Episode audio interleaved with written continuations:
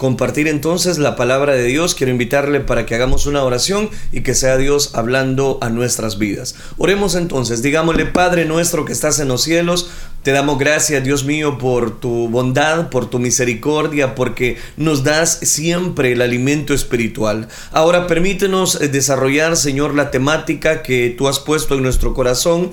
Gracias por cada uno de los oyentes de Radio Restauración. Gracias por los que nos están sintonizando también a través de las plataformas en las redes sociales. Bendíceles abundantemente y sé tu propicio dando cobertura a cada una de las necesidades de este pueblo que tú has comprado a precio de sangre. Todo esto lo pedimos en el bendito nombre de tu Hijo amado, por quien desde ya te damos las gracias. Amén Señor y amén. Continuamos desarrollando la serie Venciendo batallas emocionales. Estamos en el segmento de cómo vencer la batalla de la inseguridad. Hemos dado ya dos pasos, el cual eh, no lo voy a mencionar, pero es importante que cada uno de ustedes evaluemos esos aspectos. Este día voy a hablarle bajo el tema enfóquese en su potencial. Ese va a ser el tema. Quiero dar dos principios más para vencer la batalla emocional de la inseguridad. Enfóquese en su potencial es el tema. Vamos a Romanos capítulo 14 versículo 22. Es el texto base, el texto de inicio en esta reflexión. Dice Romanos capítulo 14 versículo 22. ¿Tienes tu fe? Tenla para contigo delante de Dios. Bienaventurado el que no se condena a sí mismo en lo que aprueba. Una vez más, versículo número 22 de Romanos capítulo 14. ¿Tienes tu fe? Tenla para contigo delante de Dios. Bienaventurado el que no se condena a sí mismo en lo que aprueba. Aquí es donde encontramos el primer principio. Quiero invitarle a que evite a toda consta las comparaciones. Eso es malo. El próximo paso para vencer la inseguridad es sencillo. Nunca se compare con otra persona. Por favor, no haga eso. Normalmente cometemos ese error. Padres de familia, eh, personas que ya han, tenido una vasta experiencia, lastimosamente eh, ocupamos este recurso, pero este recurso es malo y se lo voy a mostrar bíblicamente. Evite las comparaciones. Hay veces le decimos a nuestros hijos, mira, fulanito de tal, mira cómo es aplicado, mira cómo si estudia y mira vos cómo haces las cosas. No haga eso, ya le voy a explicar por qué. Si le falta seguridad en sí mismo, este es un punto importante. Quédese conmigo en esta lección. Puede pensar que esté perfectamente bien, usted puede pensar que está bien, hasta que mire a su alrededor y se encuentre a alguien que parece estar haciendo las cosas un poco mejor que usted. Por ejemplo, piensa en la oración. Muchas veces aún la comunicación personal con Dios puede causar eh, hasta cierta condenación para usted mismo. Comparado con otra persona puede pensar que no está orando lo suficiente con el contenido y la espiritualidad que usted necesita o necesaria para enfrentar la oración. Ahí es donde cobra tanto valor y por eso le citaba específicamente Romanos capítulo 14 versículo 22. ¿Tienes tu fe? Se pregunta el escritor. Hey, ¿tienen fe? Le dice. Tenla para contigo delante de Dios. Bienaventurado le dice el que no se condena a sí mismo en lo que aprueba resulta que no ha dado esos pasos de fe y ya se está comparando con otra persona. Entonces, ¿qué pasa? Que esa fe no está poniendo diligencia, sino que se está fijando en la otra persona. Para contigo, delante de Dios, dice, bienaventurado el que no se condena a sí mismo, está poniendo una bienaventuranza. Está diciendo que es dichoso aquel que no se condena a sí mismo. ¿Se está dando cuenta? Mire qué importante. ¿Por qué? Porque resulta que todos somos únicos delante de Dios. Es que Dios nos ha diseñado precisamente bajo esa bendición. Hubo un tiempo, este es el punto en mi vida, en el que yo oraba y estaba en, lo más contento porque yo sentía que había algo en mí a través de la oración, a través de lo que yo como buscaba, en ese sentimiento, voy a decirlo, de búsqueda hacia Dios. Estaba perfectamente satisfecho, eh, tenía una comunión eh, con Dios extraordinaria, pero entonces en cierta oportunidad Escuché a un ministro predicar acerca de cómo él oraba cuatro horas al día y se levantaba a una hora, se lo voy a decir de esta manera, lo que yo pensaba en el momento, una hora espantosa para hacerlo y me parecía que era eso, un espanto porque comenzaba a las 2 de la mañana o a las 3 de la mañana y dice que oraba cuatro y hasta cinco horas hay veces. Cuando me comparé con él, me sentí inadecuado. Aunque hasta ese momento había estado verdaderamente contento y satisfecho con mi vida de oración. ¿Me estoy, me estoy dando a entender? Después de escuchar aquella disertación, aquella ponencia, aquel mensaje, me sentí como que si no amara a Dios realmente. A veces escuchaba a predicadores hablar de cómo Dios los levantaba en medio de la noche para orar y yo pensaba, Señor, ¿qué me sucede a mí? Yo voy a la cama y me duermo. Te note, es bien complicado el que cuando nosotros nos comparemos, estoy poniendo ejemplos espirituales. ¿Por qué me sentía con tanta condenación? Ese es el punto, ante ese ejemplo que le estoy mencionando. Porque no estaba seguro de quién yo era en Cristo. Debemos aprender a ser cuidadosos acerca de lo que nosotros hacemos en cuanto a la comparación. estoy dando a entender, mire qué, importante. He aprendido a ser cuidadoso acerca de lo que digo porque muchas de las personas a las cuales les predico no están seguras de sí mismas. Está el peligro de que ellos escuchen quizás una parte de mi testimonio y se comparen con ellos o, o me comparen. Así que tiendo que hay que hacer, reservar los detalles de cómo oramos, por cuánto tiempo y qué estoy haciendo y cómo lo estoy haciendo y cómo oro. ¿Por qué? Porque todos somos únicos. Romanos 14, 18, porque el que esto sirve a Cristo agrada a Dios y es probado por los hombres. Oiga, oiga, qué interesante. Porque el que en esto sirve a Cristo, él no dice que agrada a Dios y es probado por los hombres. Nos podemos sentir perfectamente bien en lo que a nosotros respecta hasta que comencemos a compararnos, ese es el punto, con otras personas. Entonces de repente creemos que somos un desastre porque resulta de que si nos comparamos con las oraciones o las horas que aquel ora, no hombre, quedó descalificado lo que me pasó a mí. Quiero exhortarle a que deje de compararse con otras personas, no se compare. Como usted luce en comparación como ellos puedan lucir.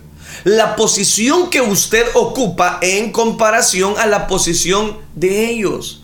Eh, o cuando, voy a decirlo de esta manera, ¿cuánto tiempo usted ora en comparación al tiempo que oran otras personas? Eso no define su espiritualidad. ¿Cuántas veces usted profetiza en comparación a cuántas veces ellos profetizan? De la misma manera, usted no puede comparar su tribulación con la tribulación de otro. No puede comparar su sufrimiento con el sufrimiento de otro. Algunas situaciones parecen ser difíciles para usted y claro que lo son. Pero no puede mirar a otra persona y decir, mm, ¿por qué me sucede todo esto a mí? Y a otros eh, todo le sale bien, hombre, a pedir de boca. Uno dice, no, hombre, yo no sé por qué pasa esto. Pongamos otro ejemplo. Tal vez dos mujeres en la misma vecindad aceptan a Cristo como su único y suficiente Salvador y son nacidas de nuevo. Diez años después, las dos todavía están pidiendo por la salvación de sus esposos, pero ninguno de ellos es salvo. Entonces, una mujer al otro lado de la calle acepta a Cristo como Salvador. Ella cree en Dios y para que su esposo sea salvo solamente pasan dos semanas acepta a Cristo, el marido de esa persona es lleno del Espíritu Santo y está listo para ir a todo el mundo y predicar el Evangelio. ¿Qué, ocasionó? Una decepción, porque se compararon esas dos personas con esa otra persona. Ahí es donde cobra mucho valor. Y aquí es donde quiero decirle exactamente que Dios sabe lo que hace. Es que Dios no se equivoca. Jeremías 29:11 que lo hemos escuchado tantas veces, porque yo sé, dice, los pensamientos que tengo acerca de vosotros, dice Jehová, pensamientos de paz y no de mal, para daros el fin que esperáis. No, hombre, yo sé los pensamientos que tengo de ustedes, dice el Señor. Tranquilo, tranquila, pero no te compares. Es que ese es el punto. No nos comparemos con las demás personas porque las demás personas pueden tener sus defectos también. Pueden tener sus habilidades. Lo mejor es que usted ocupe su talento. Y ya le voy a hablar de eso. Si no entiende que Dios tiene un plan individual para su vida, comenzará a mirar a su alrededor y hará comparaciones. Va a hacer comparaciones con otras personas y a decir, ¿qué anda mal en mi vida? He estado orando por 10 años y no he tenido respuesta. Tú has estado orando por dos semanas y mira lo que Dios ha hecho por ti y a mí no. No se compare. Las personas hablan constantemente, me hablan todo el tiempo de cómo ellos trabajan en la iglesia, de cómo hacen esto, de cómo hacen lo otro, de cómo se esfuerzan eh, lo más posible en sus vidas, pero parece ser como si nada Dios les está ayudando, parece, digo. O es por lo menos eso es lo que piensan. ¿Por qué ocurre esto? Surge la pregunta. La cual no tengo una respuesta concreta, pero sí puedo asegurar esto. Tenemos que creer sobre todas las cosas que Dios sabe lo que está haciendo en su vida. Es asombrosa la paz que viene con esta creencia. No se compare, por favor, con otra persona. La otra persona es así. Usted no puede compararse con la otra persona. Y ahora viene el punto. Usted tiene que andar por fe, no por vista. Y ahí es donde cobra tanto valor lo que Dios quiere dejarnos en esta hora para poder encontrar el oportuno socorro. Ande por fe, no ande por vista. Segunda de Corintios 5:7 lo declara, porque por fe andamos, no por vista. Por favor, ande con esa fe, ande con esa fe que vence al mundo. Protéjase, no se compare con las demás personas. Es que el compararnos va a evaluar cada vez más nuestros errores. Cuando las personas tienen un llamado de Dios sobre sus vidas, algunas veces atraviesan cosas que otras personas jamás van a atravesar. Debido a las circunstancias eh, que cada uno de nosotros podemos haber atravesado o su servidor atravesó durante un periodo de 4 a 5 años, hoy día tengo un profundo entendimiento y una gran compasión para los sentimientos de dolor que otra persona puede estar sufriendo. ¿Por qué? Porque quizá yo ya pasé eso y pueden ayudarles, pero no es lo mismo. Hay algunas cosas que no se pueden recibir por la imposición de las manos. Esas cosas se reciben únicamente a través de la experiencia personal Usted tiene que tener su propia experiencia. Yo tengo mi propia experiencia. Usted tiene que tener su propia experiencia. No copie, no imite a otros. No se compare. Muchas veces no entendemos algo hasta que estamos al otro lado. Cuando todo ha concluido y nos estamos regocijando en aquella victoria que hemos logrado, tal vez el año o a más tarde haber terminado una experiencia, nuestros ojos, nuestro panorama se abre y podemos decir, Ah, ahora entiendo, ahora comprendo. O puede ser que nunca entendamos. Pero cuando aprendemos a confiar en Dios, aunque no lo entendamos, ¿qué va a pasar? Nuestra fe crecerá. Y va a crecer porque usted no se compara con otra persona, porque anda por fe, no por vista. ahí es donde cobra mucho valor. Que no se compare. Siga adelante. Siga a Dios.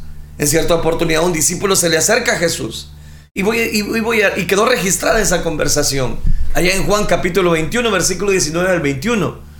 Esto dijo, dando a entender con qué muerte había de glorificar a Dios. Y dicho esto, añadió, sígueme. Estaba le diciéndole a Juan. Volviéndose a Pedro, vio que le seguía el discípulo, a quien amaba Jesús el mismo que en la cena se le había recostado al lado de él y le había dicho, Señor, ¿quién es el que te ha de entregar? Cuando Pedro le vio, le dijo al Señor, Señor, hey, Señor, ¿y qué de este? ¿Qué está haciendo Pedro ahí? Realmente se está comparando. Está preguntando por lo de otro. Está olvidando que él tiene su propia personalidad. Y le dijo al Señor, hey Señor, ¿y qué de este? De igual modo que nos guardamos de no comparar nuestros talentos y dones con los talentos eh, o con los dones de otras personas, asimismo, no debemos comparar nuestras pruebas. nuestras tribulaciones, nuestras angustias con otras personas. Jesús le reveló a Pedro con antelación algunos de los sufrimientos por los que él atravesaría. Satanás te ha pedido para zarandearos como trigo, le dijo. Pedro inmediatamente quería comparar su sufrimiento y su lote en la vida con la de otro, con la de Juan. Y porque le pregunta, ¿y qué de este hombre? Jesús le dijo, si quiero que él quede hasta que yo venga, que a ti, sígueme tú. Esa es su respuesta para nosotros también. Yo sé que esa respuesta no le va a agradar mucho a usted. Pero esa es la respuesta que Dios tiene a través de su palabra. Cuando nosotros nos comparamos, le estamos diciendo a Dios, ¿y por qué este? ¿Y por qué a este le da más? ¿Y por qué a este le diste y a mí no me diste mucho? No se compare. ¿Qué, qué respuesta nos dé a Dios? Si quiero que Él haga esto, que Él quede, hasta que yo venga, que a ti. Lo importante es que tú me sigas, que tú hagas tu labor. Esa es la respuesta para nosotros, Dios también. No hemos sido llamados a comparar, sino a cumplir. No hemos sido llamados a poner, voy a decirlo, más alto concepto de sí mismo, sino el que Dios quiere tener para con nuestra vida. ¿Se está dando cuenta? No codicie las bendiciones de otros. No ponga, y, de pronto nos vemos, ¿verdad?, eh, inmersos en una sociedad de esa manera, comparando, comparativa y queremos ser como la modelo X, queremos ser como el predicador X, queremos ser como hablar como el predicador habla. No, no, no, no se compare. Viva su vida. Disfrute, ¿sabe por qué? Porque en el decálogo en el epílogo de Moisés resulta que él dice, no codiciarás. Y podemos caer en eso cuando nos comparamos con otra persona. Éxodo 20, 17, no codiciarás. Y ese es un decálogo de Moisés, está en los 10 mandamientos. Cuidado. Cuando esté atravesando por un momento difícil, nunca mire a otros y diga, Dios, no entiendo. Porque estoy teniendo un tiempo difícil mientras ellos parecen ser bendecidos, enriquecidos y yo acá sufriendo. Esta clase de preguntas solo trae tormento. ¿Por qué? Porque es una señal de codicia. Cuando sus hermanas y hermanos son bendecidos, estoy contento con ellos, estoy contento por ellos. ¿Por qué? Porque no, siempre está uno siempre siendo bendecido. Hay momentos de dolor. Acompáñalos en su dolor también. Pero no se compare con ellos. Al contrario, quiero invitarle. Y quiero cerrar este primer principio. Confíe en Dios. No se compare. Confíe en Dios. Crea que Él tiene su plan individual y especializado para su vida. Debemos convencernos de que a pesar de lo que él, voy a estar, voy a estar diciendo de esta manera, lo que él ha permitido en su vida, esa situación, él se ocupa de nosotros y está obrando todo, todo, lo está obrando para nuestro bien. Segundo principio, que cómo vencer la batalla emocional de la inseguridad. Este, es, este sería ya el cuarto principio. En este mensaje es el segundo. Enfóquese en los potenciales, no en las limitaciones. Por favor, Enfóquese en la capacidad que Dios le ha dado, no en las limitaciones. Todos tenemos limitantes, pero todos tenemos potencial. Ese es el cuarto punto que nos ayudará a tener éxito en ser nosotros mismos. Este punto nos ayuda a aumentar nuestra autoconfianza y a vencer la inseguridad. Enfóquese en los potenciales, no en las limitaciones. En otras palabras, enfóquese en sus fuerzas y no en sus debilidades. ¿Qué quiero mencionarle? Lo que dice Romanos capítulo 12, versículo número 6. ¿Qué dice? De manera que, teniendo diferentes dones, según la gracia que nos es dada, si el de profeta, úsese conforme a la medida de la fe. Romanos 12, 6. Concéntrese en el potencial.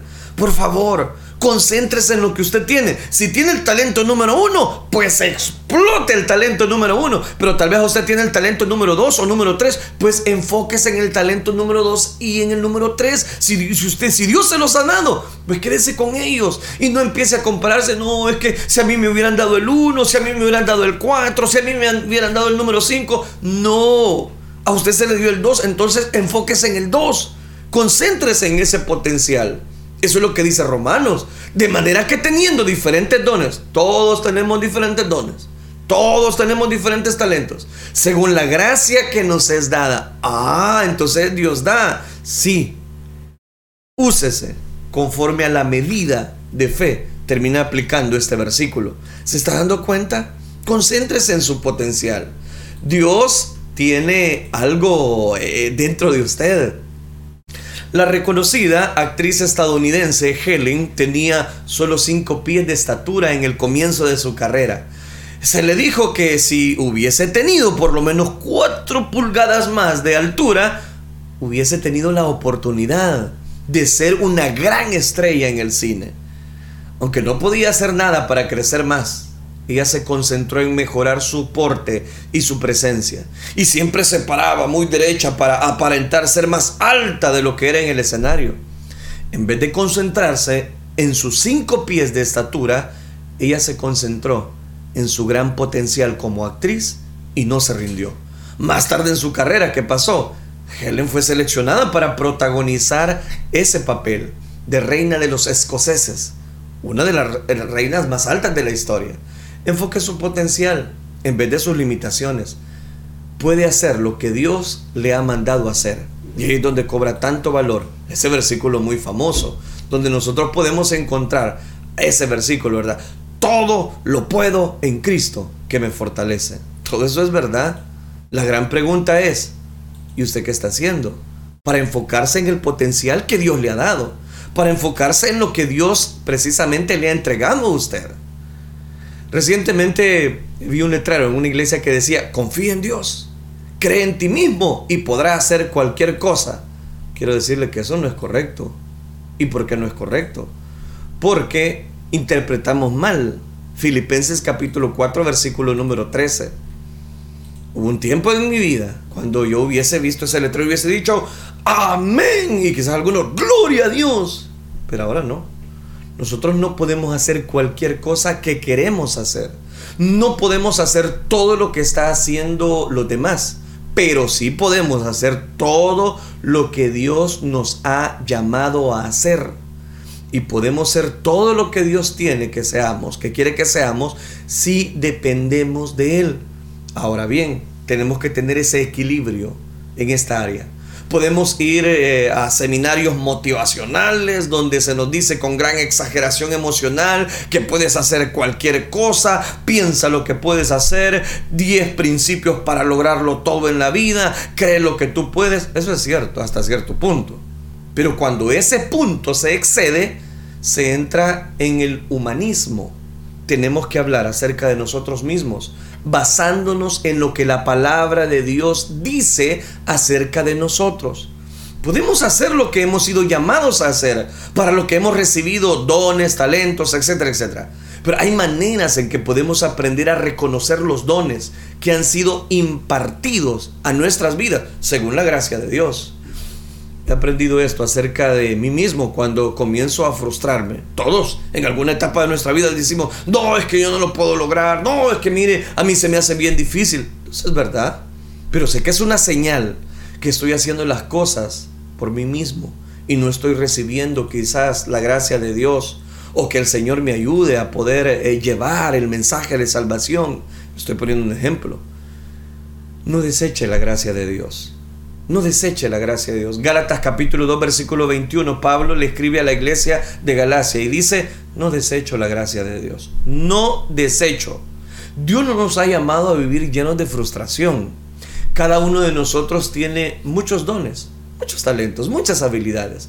Si comenzamos a cooperar con Dios, si comenzamos a decirle a Dios, Señor, ayúdame, si comenzamos, vamos a alcanzar lo mejor que Dios tiene para nosotros. Pero si tenemos ideas y establecemos metas que están fuera de nuestras habilidades y fuera de nuestros dones, de la gracia que Dios nos ha dado o nos ha otorgado, nos vamos a frustrar.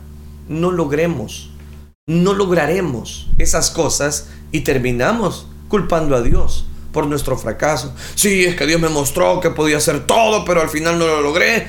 Entonces terminamos frustrados fuerzas para todas las cosas en Cristo. Ahora veamos el contexto real de Filipenses 4:13. Todo lo puedo en Cristo que me fortalece. Como diciendo, estoy listo para cualquier cosa e igual para todo a través de Él quien me infunde fuerza interna en mí y soy autosuficiente en Cristo Jesús. Oiga, como lo, lo digo. Pero si sacamos esta escritura del contexto, parece que podemos hacer todo lo que deseamos hacer, ¿verdad? Si escogemos los versículos que queremos, podemos hacer que la Biblia diga lo que uno quiere.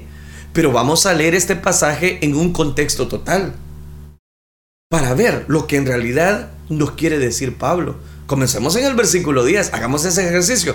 En gran manera, dice, me gocé en el Señor de que haya, eh, al fin habéis revivido vuestro cuidado de mí, y de lo cual también, dice, estabais solícitos, pero os faltaba la oportunidad. La persona de la iglesia de Filipos le habían enviado a Pablo una ofrenda, la cual le agradó. Pablo les estaba escribiendo para decirles, amigos, me gocé de que al fin se acordaran de mí después de tanto tiempo. Entonces él añadió el versículo 11 y 12. No lo digo porque tenga escasez, pues he aprendido a contentarme cualquiera que sea mi situación, sé vivir humildemente. Eso significa entonces que hubo tiempos en que Pablo no tuvo lo que él quería, no tuvo la ayuda que la iglesia de Filipos le otorgaba tiempo cuando las circunstancias no estaban como él hubiese querido que estuvieran. ¿Se está dando cuenta? Entonces la importancia. Él había tenido quizás escasez, sí, abundancia en otras oportunidades. En todo y por todo estoy enseñado. Así para estar saciado como para tener hambre, así para tener abundancia como para tener necesidad.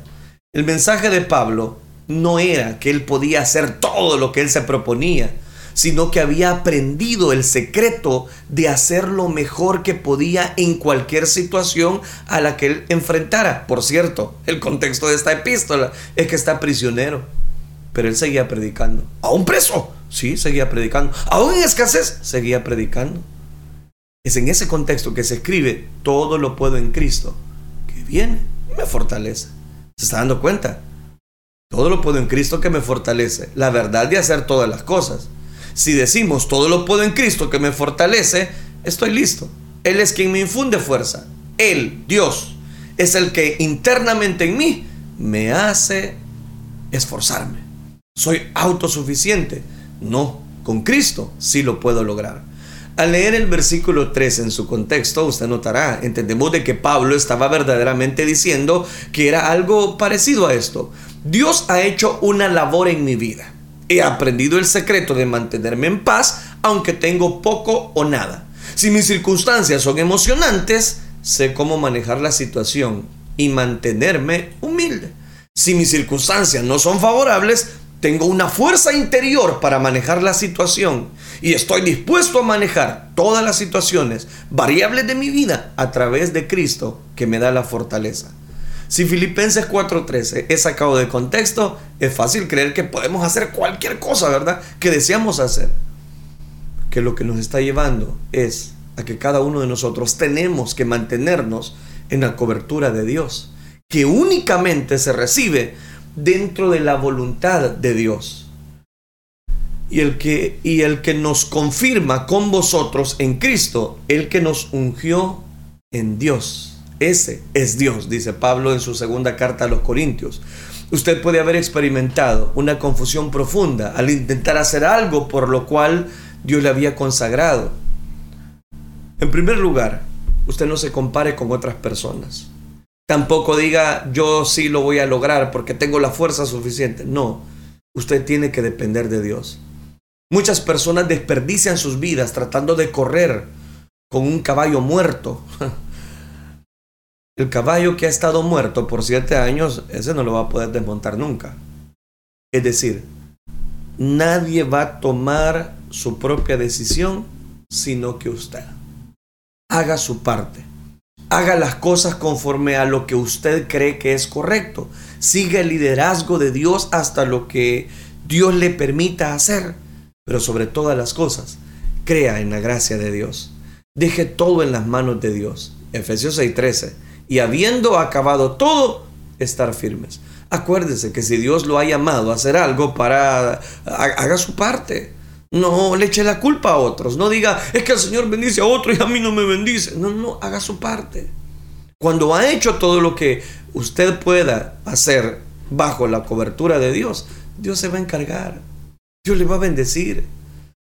Las personas muchas veces preguntan, ¿cómo puedo hacer esto para eh, buscar a Dios, o cómo puedo hacer esto, cómo puedo hacer aquello, y cómo puedo alcanzar la meta, porque están acostumbrados a 10 principios para esto, dos principios o dos pasos para lo siguiente, o dos pasos para el liderazgo, o dos pasos para eficaz. Todo lo resumimos a eso.